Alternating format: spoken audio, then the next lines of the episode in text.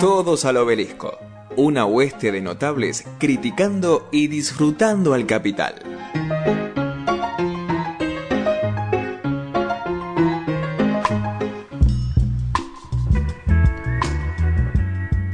Bueno, seguimos en el aire de Todos al Obelisco cuando son las 12 y 25 de este sábado radiante. Vos sabés, Marian, que uno de los temas que más me interesa seguir es la cuestión Malvinas. Siempre que puedo le, hago un espacio eh, aquí en el programa y bueno, es también este, un tema recurrente en las notas que, que suelo escribir en mi trabajo. Y el lunes pasado, en relación a esto, estuve en la legislatura porteña, donde se presentó la muestra Pisar Malvinas.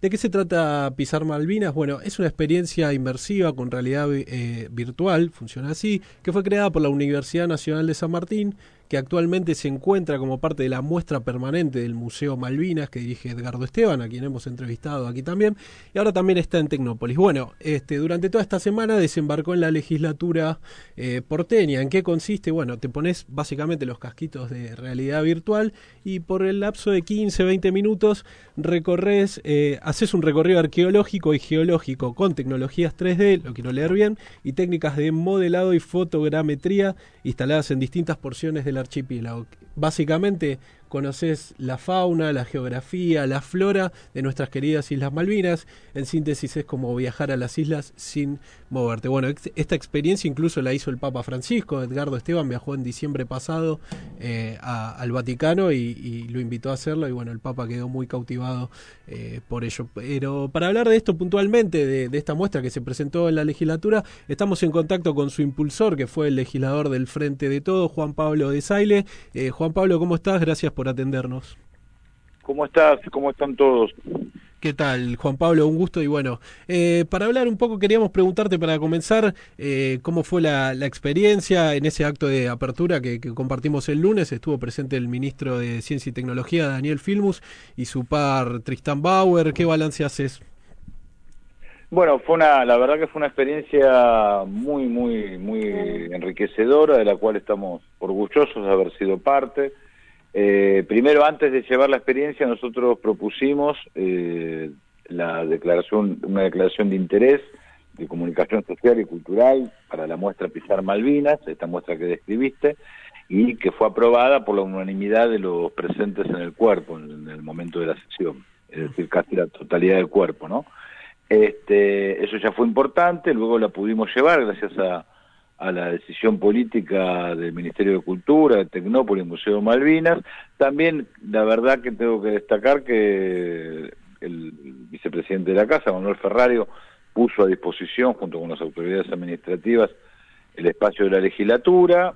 Este, yo creo que nosotros somos, por supuesto, ahí férreos opositores y no nos ponemos de acuerdo casi nada, por lo general, y, abusan del número, pero también hay que destacar que cuando algo se hace bien, porque me parece que este tema lo que logró fue eh, eh, convertirse, por lo menos en esta semana en la legislatura, en una política transversal, como tiene que ser, porque la causa Malvinas es de todo. No, qué importante esto, reflexionar recién, ¿no? De el trabajo conjunto de oposición, oficialismo, una universidad pública, organismos públicos como el Museo Malvinas, Tecnópolis, funcionarios de distintas áreas, todos trabajando en pos de la causa Malvinas, como debe ser, ¿no? No, fue muy importante y también, por supuesto, lo que vos acabás de decir y nos pasó en esta semana con todos los testimonios del público, de la gente, los vecinos de la ciudad, los trabajadores de la casa, de la legislatura que participaron y que fuimos superados nuestras expectativas. Este, la adecuación del espacio de la muestra al espacio de la legislatura y con los horarios que teníamos implicaba que nosotros pensábamos que íbamos a poder recibir en la semana 400, 420 personas y bueno, también con el compromiso de los trabajadores y trabajadoras del despacho y de otros despachos del bloque del frente, eh, llegamos a 540. Eh, y en los testimonios expresaba todo el tiempo la emoción de, esta muestra y eh, la inquietud y el interés por el y el reconocimiento por haber sido hecho de, por una universidad pública tan denostada en su momento, ¿no? Tan, tan, una universidad pública del conurbano que tiene una tradición, una historia, por supuesto, pero que este, está situado donde algunos decían que no había más que generar este, universidades, ¿no? Entonces, eh, alumnos y docentes de una universidad pública se hayan puesto funcionamiento con el Estado Nacional y haya habido un acuerdo este, para poder presentar esto en la, en la legislatura, en el espacio político, un espacio político son todo, todo lugar donde haya más de dos personas intercambiando ideas, ¿no? Por supuesto, pero la legislatura es la casa política por excelencia en la ciudad.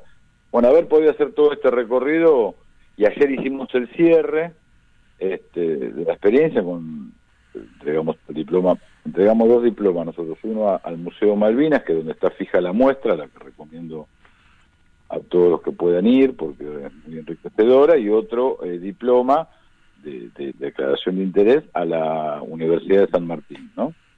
Este, y también estuvo presente el diputado nacional para el cierre, Aldo Leiva, diputado nacional del Frente de Todos, de la provincia de Chaco, que es eh, excombatiente, y la verdad que fue un cierre también muy importante, muy emotivo. Sí, una cosa recuerdo que el lunes pasado remarcaba Filmus en su discurso de apertura fue que la particularidad ¿no? de la causa Malvinas, que 190 años prácticamente desde la usurpación, un reclamo quizás el reclamo anticolonial más viejo del que se tenga memoria hoy en día y que siga vigente y que se sigan haciendo actividades. ¿En qué momento crees que se encuentra la Argentina respecto a esa disputa? Yo eh, creo que tiene que ver con una cuestión, obviamente, bueno, lo que todos saben, ninguna novedad, una cuestión geopolítica. Nosotros en el derecho estamos totalmente amparados, es insostenible lo que plantea los ingleses que hablaban también de ahora hablan de la autodeterminación de autodeterminación de un pueblo ocupante no de un pueblo originario hmm. este yo creo que esto es insostenible en el tiempo lo que nosotros tenemos que, eh, que persistir eh, más desde el apoyo del derecho no hay y lo que también creo que hay que hacer, que es lo que está la clave de estos 190 años de, de, pertenencia y de permanencia, incluyendo por supuesto el respeto eh, eterno a los excombatientes, héroes de Malvinas y a los veteranos y veteranas, pero lo que hay que seguir eh, haciendo es malvinizar. Mira, en el último, nuestro, ganamos la tercera Copa Mundial, ¿no? Un momento de alegría enorme para que todavía estamos festejando para todo el pueblo argentino y parte sudamericano también. Y en el canto más popular que todos cantábamos salió el tema Malvinas, ¿no? Este, naturalmente. Nadie eh, cuida o defiende lo que no, no quiere y no conoce. Entonces, este tema de malvinizar y con esta muestra que te hace sentir que estás realmente en Malvinas, que es un hallazgo muy importante, apoyados en las nuevas tecnologías, realmente acercás esta experiencia para todos, para los chicos, para los jóvenes, para los más grandes, que hace sentir como que es propia y la injusticia, eh, eh, la, alegría por poder participar de la muestra, pero a la vez, ¿por qué no la puedo visitar en, en persona? ¿no? Entonces me parece que eso es, hay que seguir malvinizando y esta situación es, este, es insostenible. Así que yo creo que más tarde, más temprano que tarde, vamos a, a volver a tener este, la bandera argentina en las islas, este, con condiciones para los, el que habita ahí, pero sabiendo claramente que es un territorio argentino, ¿no? Sí, dentro de esa tarea de malvinizar, eh, vos destacabas el otro día también la implementación en las escuelas del mapa bicontinental. Eh, ¿De qué se trata esta, esta, esta iniciativa? Bueno, el mapa bioceánico que, sacó el, Instituto Geográfico Argentino, el Instituto Geográfico Militar, y que debería ser obligatorio, una, hay una ley en el Congreso y estamos tratando de replicarla en la ciudad muestra este, la verdadera dimensión de nuestro país. Está, eh, por radio es muy difícil, pero viste que siempre nosotros vimos este, a las Malvinas un puntito chiquito al costado derecho abajo y la Antártida como un triangulito apenas eh, chiquitito que, que, se pierde. Hmm. Bueno, cuando vos lo extendés en la verdadera dimensión del territorio, te das cuenta de el enorme tamaño que tiene nuestro país, donde el centro del país no está en la capital federal, como nos quieren hacer creer, incluso por razones, por supuesto, políticas, ideológicas, sino que está a la altura de Santa Cruz, y podés ver lo que significa todo ese paso bioceánico y por eso el enclave de nuestras islas, y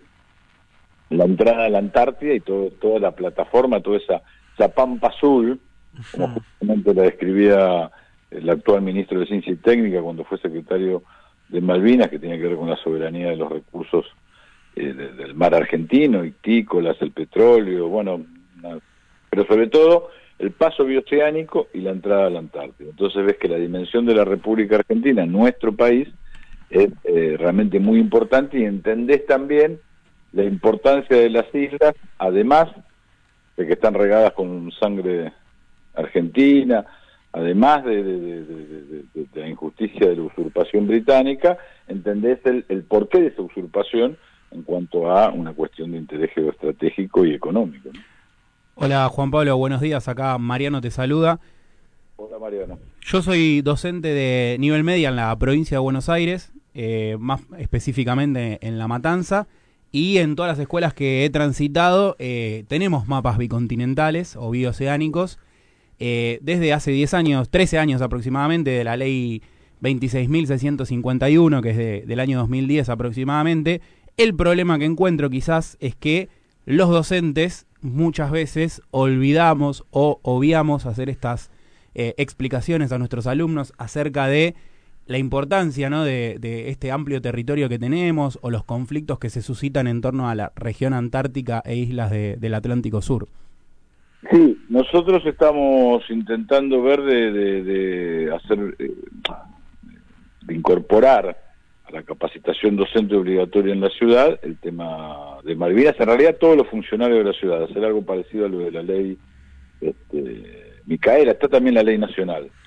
que la ley Micaela, todos los funcionarios públicos tienen, que tiene que ver con la violencia de género, este, tienen, están obligados a, hacerla y la verdad que es muy bueno esa medida. Bueno, hacer algo, poder instalar esto en forma similar en el ámbito por lo menos de la ciudad de Buenos Aires y claro, habría que extenderlo en todo el país. La ley está, habría que reglamentarla. Y por lo que me estás diciendo, por, por suerte, en, varios lugares de las escuelas de la provincia está por lo, por lo menos está el mapa, aunque falte esto que vos muy bien marcás. En la ciudad de Buenos Aires no está el mapa. Nosotros lo vamos llevando en una tarea este, de pura voluntad política, ¿no? Este, llegamos. Pero sí, claro, la capacitación debería ser obligatoria en este en este tema, porque tiene que ver con, no es caprichoso, insisto, que tiene que ver con saber cuál es nuestro territorio, ¿no? Uno tiene que saber cuál es su casa.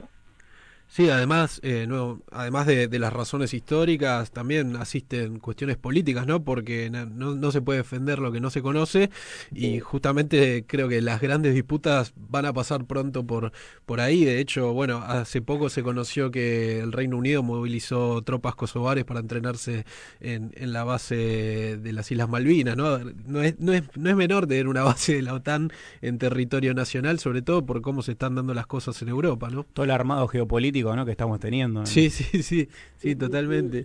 toda la entrada, por eso yo intentaba remarcar y insisto, y también la muestra eh, Pisar Malvina, la muestra inmersiva lo, lo, lo, plantea al final con una visión muy linda, todo el tema de los recursos, es ese, los recursos económicos y geopolíticos, el ingreso, el paso bioceánico y el ingreso a la Antártida, que es el, el reservorio de la humanidad en cuanto a recursos naturales. ¿no? Y además en una zona, como vos también planteaste, libre de bases de la OTAN, como es América del Sur. Hmm. Vos integrás el Frente de Todos, Juan, que bueno, es la, la, fuerza que gobierna hoy el país. Una cosa que me parece interesante, por lo menos respecto a la política de defensa, es que se está centrando con una mirada estratégica en la Patagonia Argentina, ¿no? La reapertura de la décima brigada aérea, ¿no? El impulso a, a, las bases en, en, la Antártida, la radarización de Río Grande, ¿no? Para saber qué está pasando en las islas, quiénes, quiénes vuelan hacia allí, incluso de países que apoyan en el reclamo argentino y también se, se detectan vuelos. Eh, ¿cómo, ¿Cómo ves esta cuestión? ¿Crees que, que, es positiva? ¿Crees que se sostendrá en el tiempo? Yo eh, no sé, creo que hay que sostenerla porque creo que hay que lograr eh, lo que más o menos se ha logrado instalar, que es una política de Estado, más allá que hemos tenido retrocesos en algunos gobiernos. Por eso, aunque parezca menor, vuelvo a insistir lo importante que fue para nosotros esta semana, donde pudimos mm. tener la votación por unanimidad de la declaración, fue anterior a la semana, ¿no? Pero previamente, la votación por unanimidad de la declaración y el acuerdo para poder llevar dos ministros nacionales, terminó por el Museo Malvinas y la muestra inmersiva Pisar Malvinas con las autoridades de la legislatura de la Ciudad de Buenos Aires, que está llevada adelante por un este, legislador, el vicepresidente Manuel Ferrario, que es de Juntos por el Cambio.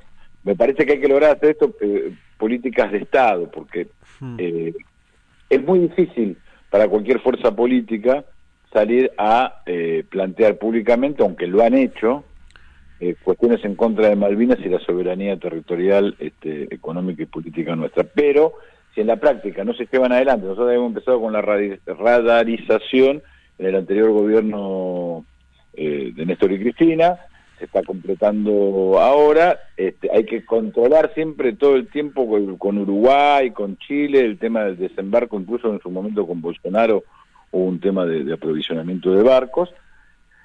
Este, y tiene que ser una política de Estado, tiene que sentar a toda la... Acá en Argentina yo creo que tenemos cuatro o cinco ejes que tienen que ser, deberían ser agenda común y acuerdos comunes para, para una cuestión programática, que es este, el tema de la soberanía, el tema de los recursos naturales, este, la defensa que va por el mismo eje, el tema de la defensa de los derechos humanos, memoria, verdad y justicia, eh, volver eh, a, renovar el pacto de convivencia democrática que, se está viendo, se había visto en peligro, por ejemplo, con el intento de magnifemicidio de nuestra vicepresidenta, y el tema de garantizar este, ingresos y salarios dignos para la población. Con esos cuatro o cinco ejes y educación pública libre y gratuita, nosotros después podemos discutir eh, laica, podemos discutir todo el resto de las políticas y en el libre juego democrático. Pero habría que hacer un acuerdo y realmente queremos el desarrollo de este hermoso y bendito país.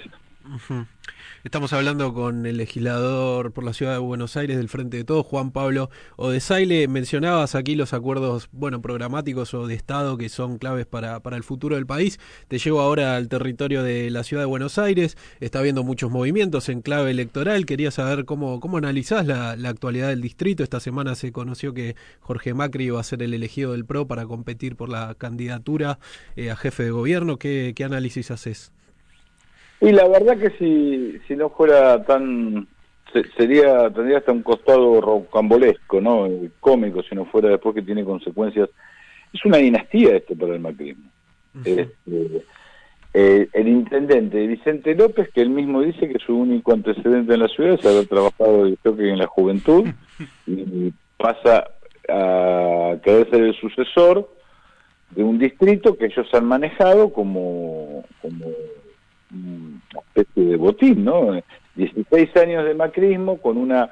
Por supuesto que eh, uno respeta el voto popular, ellos no, cuando es en provincias hmm. nuestras dicen que son espacios feudales, pero acá el manejo es tipo monarquía, ¿no? La dinastía a quien, a quien se la deja, pero este, además están cubiertos con una pauta publicitaria que no deja ver cómo es la realidad casi de la ciudad. Recién ahora este último tiempo, producto de la interna entre Macri y la reta, Burrich, eh, Macri con, con la reta, nos enteramos, parece para el resto de la ciudadanía y del pueblo argentino, que hay inseguridad en la ciudad de Buenos Aires, ¿no? Porque no, este, está todo absolutamente tapado, una ciudad que en realidad son dos ciudades con el presupuesto más rico, con niveles de ingreso y de PBI este, y de ingreso por cápita a niveles europeos, dos ciudades absolutamente eh, con una distribución desigual.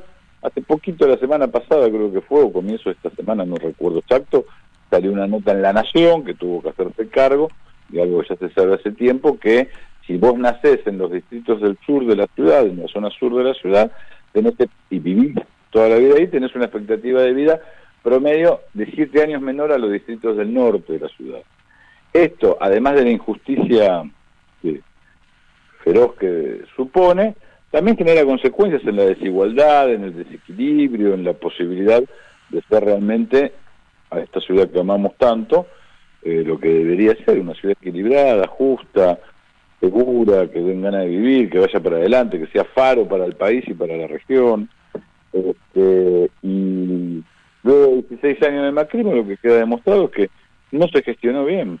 No se, el, educación, que es uno de los temas que ellos han planteado este, como eh, sus banderas, la importancia de la educación, hace 16, 15 años que viene bajando el presupuesto en materia educativa, hace 15 años que no se aporta en infraestructura escolar. Eh, eh, cada vez tenemos, eh, hay más zonas claramente de escuelas que no tienen wifi, acceso a internet. la carrera docente es atacada, vilipendiada, castigada, en vez de ser estimulada, ¿no? Hay la, bueno los alimentos en las escuelas ya se ha llevado adelante la infraestructura dos, docente hay ratas en un montón de escuelas del sur de la ciudad así como en las y todo esto tapado mm. Y ahora la disputa es entre eh, eh, Macri como sucesor de la dinastía, para asegurar al PRO su centro de poder económico, político, comunicacional, y Lustó como alternativa, que bueno, luego de haber competido en su momento con la reta, a los 10 días este, fue embajador de Macri en, Estados Unidos, ¿no? Y nos quieren hacer creer, bueno, ahí el desafío para nosotros como fuerza política eh, poder romper ese cerco mediático hacia el conjunto de la sociedad y este poder manifestar nuestro programa, que la verdad que tenemos un programa trabajado mucho con eso, desde el PJ Porteño, Mariano Recalde, con el libro también este, Ciudad que queremos, que muestra todos los desastres de la gestión de estos 15 años y las propuestas que tenemos. Mm. Yo, Juan Pablo, de esto que acabas de, mencionar, quería agregar simplemente que hace unos años entrevistamos a eh, Ariel Larrud, que es parte del Observatorio Criminal, y nos comentaba que la tasa de homicidio en la ciudad de Buenos Aires, en el sur de la ciudad, duplica en algunos casos a lo que era lo que es la ciudad de Rosario, ¿sí?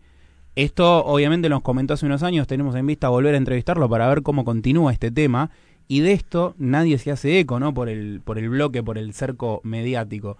Y también tiene un poco que ver con, lo traigo a colación, hace unos años, que los primeros años de macrismo nosotros teníamos la unidad de control de espacio público, la UCEP, que corría a, a la gente de los lugares del espacio público, a la gente en situación de calle, que tiene un poco que ver también con lo que ayer mencionó Jorge Macri, que dice que los cajeros se transformaron en monoambientes para algunos, ¿sí? Esta política de considerar a los vecinos los que tienen derecho a propiedad me retrotrae un poco al virreinato del Río de la Plata. Bueno, exactamente, por eso, eh, aún respetando el voto popular y asumiendo que tenemos que hacer el doble de esfuerzo nosotros para romper ese cerco mediático y poder elaborar nuestra propuesta, lo que queda claro que se manejan como una monarquía es el, sucesor de los Macri quiere sacar a los pobres como lo hizo la dictadura en su momento ante el Mundial 78, ¿no?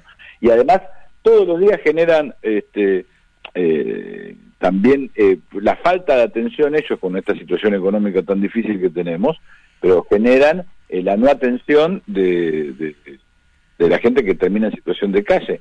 Hay, particularmente en su, hace unos años trabajé varios años con población en situación de calle, desde el gobierno nacional, ¿no? desde el Estado Nacional, lo que soy la Secretaría Nacional de Niñez, Adolescencia y Familia. Este, es cierto que hay un sector, que es lo que todo el tiempo dice el macrismo, hay un sector de la población de calle que tiene a veces problemas este, psicológicos, problemas eh, de, de, disociaciones mentales, ¿no? Y va a la calle. Pero ese sector es, a lo sumo, el 5%, el 10% que va a volver a ir siempre a la calle por un problema mental. Este, el 95% es producto de, una situación económica, pero no es solo la situación económica que tenemos que, que, que, que, remediar con propio gobierno, los problemas que tenemos con la inflación y con la situación económica que hay que asumirlos, sino también la falta de previsión de las políticas de la ciudad más rica del país, con un presupuesto multimillonario, billonario, para atender con los, eh, prever desalojos, para eh, prever este, todo el tema de la política de hoteles, los subsidios habitacionales que son absolutamente discrecionales y que no alcanzan para nada, y poder tener una política de prevención e intervenir en el mercado de la, de la vivienda, como las grandes ciudades que ellos mismos plantean eh, europeas como modelo de desarrollo, Alemania, Holanda, Barcelona, que tienen políticas de intervención, Países Bajos, perdón, que tienen políticas de intervención en el mercado inmobiliario para poder dar este eh, una política de alquileres y de contención a las situaciones sociales económicas que permita que la gente no esté en la calle, que la calle no esté un lugar este, para vivir. Habiendo tantas viviendas ociosas, ¿no? También. Habiendo tantas viviendas ociosas, teniendo tanta plata, perdón, el gobierno de la ciudad para Alemania, Berlín y otras ciudades interviene, el Estado compra eh, edificios, los pone en alquiler social para regular el, el mercado inmobiliario. Este, Países Bajos tiene una política también de propiedad comunitaria que la dan en alquiler este, de por vida, alquileres bajos, eh, cumpliendo determinados requisitos de cuidado, mantenimiento, y de esa manera prevén la posibilidad de acá simplemente componer un, impuesto a que tiene más de dos viviendas, o sea, la, la, la propia, suponete una más y luego tener un impuesto sobre la propiedad ociosa. Un impuesto que permitiría poder hacer, hoy alquilar en la ciudad de Buenos Aires, incluso para no solo para la gente que, está con situación económica muy difícil, sino para la juventud en general, aunque tenga trabajo en blanco, los precios se han disparado porque no hay oferta, porque no hay regulación, por ejemplo, con el mercado de, de las aplicaciones estas eh, para el turismo, ¿no? De hay, hay no, bueno, este, estos... Entonces, el Estado olímpicamente no interviene en las cuestiones centrales que tiene que garantizar en una ciudad como esta, que no depende eso del, Estado nacional, este, sino que depende del Estado de la ciudad, teniendo toda la plata para hacerla, lo que no hay es voluntad política para intervenir. Para concluir, Juan Pablo, te quería preguntar, hablaste de un programa del peronismo porteño, hablaste de crear una alternativa, mencionaste un nombre propio que es el de Mariano Recalde. Quería saber, ¿tenés, ¿crees que hay alguien que sintetiza hoy ese programa? Eh, en síntesis, que puede ser el candidato, si tuvieras que elegir, ¿quién sería para vos? No me arrobo la capacidad de elegir solo, lo que creo que sí me arrobo la, la, la, cuestión, la sumatoria colectiva de poder aportar a ese programa y decir entre todos quién es la mejor alternativa. Lo estamos viendo, no sé si estamos discutiendo si la mejor herramienta es las paso o no para poder... Me parece que el, el tema es, yo creo que el tema central, lo planteó Cristina, es poder poner un programa claramente con no no no un mamómetro de 500 páginas que nadie lee ¿no? Hmm. cinco seis ejes puntuales este para poder desarrollar esa política ponerse de acuerdo con eso y ahí ver en el momento quién es el que él o la que tiene la mejor capacidad de sintetizarlo y ir todos con eso detrás me parece que esa es la alternativa Clarísimo, Juan Pablo. Bueno, te agradecemos muchísimo esta comunicación, la predisposición y bueno, te mandamos un abrazo muy grande. Gracias a ustedes, Joaquín, y a toda la audiencia. Abrazo grande, Juan Pablo. Pasaba Juan Pablo de Saile, legislador porteño del Frente de Todos por Todos al Obelisco.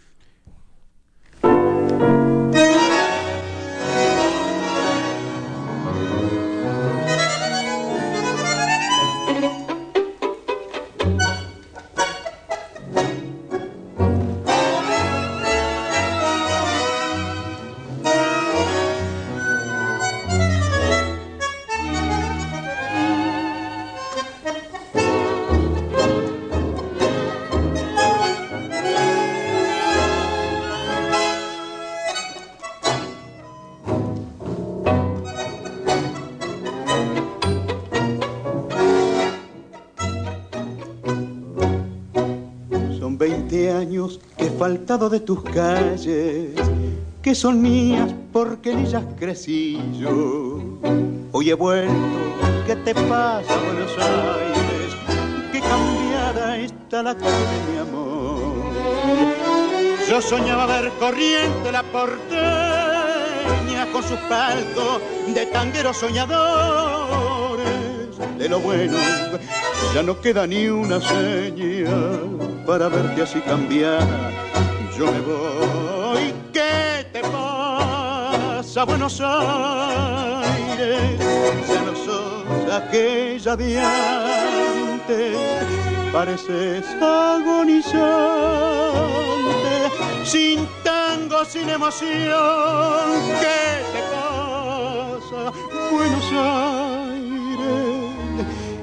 Si te viera Carlitos, volvería al infinito llorando de indignación, reclamándote cabrero, pongan los palcos sangueros, no me hagan pasar